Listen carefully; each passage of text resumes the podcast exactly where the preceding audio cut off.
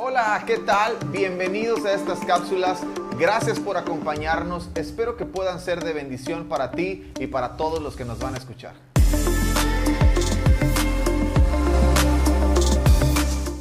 Todo lo que escuchamos requiere que nuestro cuerpo, nuestro ADN, nuestra identidad, nuestro ser lo asimile, lo abrace. Es como la comida. Todo lo que tú comes pasa por un proceso de digestión en tu cuerpo que el mismo, el mismo organismo absorbe los nutrientes y desecha las cosas que no funcionan. La meditación nos ayuda a asimilar todo lo que escuchamos. Y ahora quiero continuar con el tercer punto que requiere la meditación. No es unilateral. ¿Qué significa esto de unilateral? Me gusta esa palabra porque me hace pensar en, un carril de vehículos de una sola dirección, donde nadie más puede transitar por esa calle si no va en el sentido en el que los autos van. Y nuestra comunicación con Dios, nuestra meditación con la palabra de Dios no es unilateral. Por lo tanto, Dios nos habla. Mm. A lo mejor estás pensando, ¿Dios me habla? ¿Cómo es posible que Dios me habla? Claro, quiero darte tres puntos o tres lugares o tres formas en las que Dios nos habla. Otro día haremos otro video en los que hablaremos un poquito más extensamente de esto. Hoy solamente los voy a mencionar. Número uno, Dios nos habla a través de su palabra. Número dos, Dios nos habla a través de personas. Y número tres, Dios nos habla a través de impresiones del Espíritu. No comas ansias, no te preocupes, habrá un video donde explicaremos todo esto. Pero dentro de este punto de Dios nos habla, no es unilateral, quiero agregar algo más. Y yo le llamo el silencio.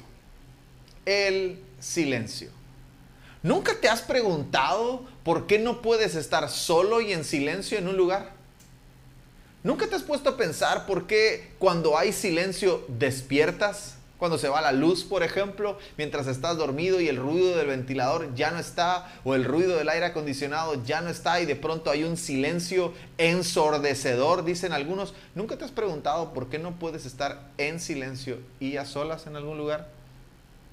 Ahora, como, esto, como este tema no es unilateral, entonces debo aprender a escuchar. Y para escuchar, debo disfrutar el silencio. Una de las cosas que hacemos mal durante nuestros tiempos de meditación en la palabra de Dios es siempre estar hablando. Quiero animarte a que guardes silencio un momento. Mira lo que dice el Salmo capítulo 62 en el verso 1. Espero en silencio delante de Dios. ¿Puedes guardar silencio un ratito? Pero ¿qué voy a hacer ahí en silencio? Escuchar, esperar en silencio. Pero es que yo no puedo, yo siento que tengo que hablar. No, espera en silencio. Porque si espero en silencio, aprendo a disfrutar ese silencio. Y quiero decirte esto que es un principio para mí. Quien disfruta el silencio aprende a prestar atención.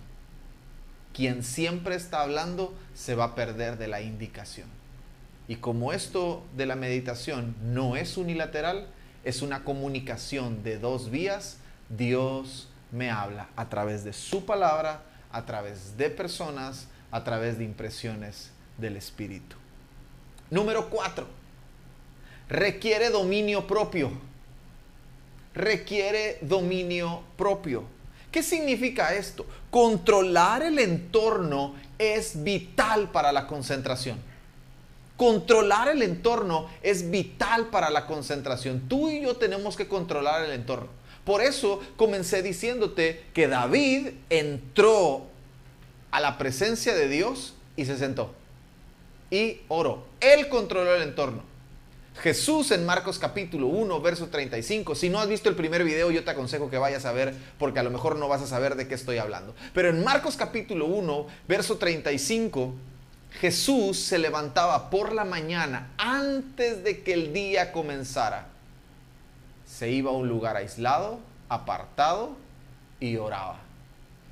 Tú necesitas controlar el entorno. Pero es que siempre pongo la alarma y no me levanto. No la pongas junto a ti, ponla lejos de ti para que te tengas que levantar a apagarla.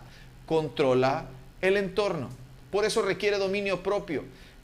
Voy a meditar una hora, un minuto, diez minutos, quince minutos en la palabra de Dios. No importa cuánto tiempo sea, controla el entorno. ¿Y qué, significa esto de controlar el entorno?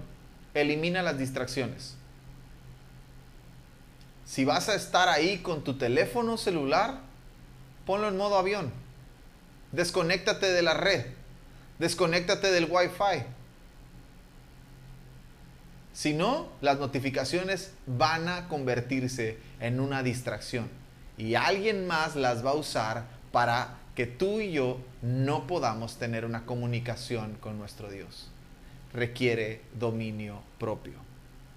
Número tres, requiere sumisión u obediencia. Muchísima gente le tiene miedo a esa palabra, sumisión, porque si algunos piensan que debemos estar sometidos con el pie en el cuello o algo así, y Dios para nada es un rey que someta a su pueblo. Es un rey que con amor instruye y espera obediencia. Entonces, la meditación requiere sumisión. ¿Por qué? Porque de todo lo que escuchamos, tú y yo somos responsables. Si tú y yo escuchamos a Dios, si Dios nos habla, ¿recuerdas? que esto no es unilateral y que dijimos que Dios nos habla a través de su palabra, a través de personas a través de impresiones del Espíritu. Entonces, si Dios nos habla, Él espera nuestra reacción a su indicación. Meditación requiere tiempo, requiere quietud y aislamiento no es unilateral y dentro de esto aprende a disfrutar el silencio, requiere dominio propio y requiere sumisión u obediencia. Dios está listo, deseoso de tener una comunicación personal contigo. Y la meditación en su palabra debe ser una constante en nuestra vida. Termino con esto. David escribió en uno de los salmos y dijo, meditaré en tu ley de día y de noche. Constantemente estaré pensando en ti. Pablo lo dijo de otra manera. Piensen en esto, todo lo bueno. Isaías lo dice de otra manera. Tú guardarás en completa paz aquel cuyos pensamientos en ti perseveran. Todos ellos están hablando de un proceso de meditación. Meditar en la palabra de Dios. Requiere tiempo, no es unilateral, requiere quietud y aislamiento, requiere silencio, requiere sumisión y obediencia, pero el más importante de todos, que depende de ti, se llama dominio propio. Requiere dominio propio. Tú decides cuándo comenzar, tú decides cuándo arrancar en esta aventura de meditar la palabra de Dios.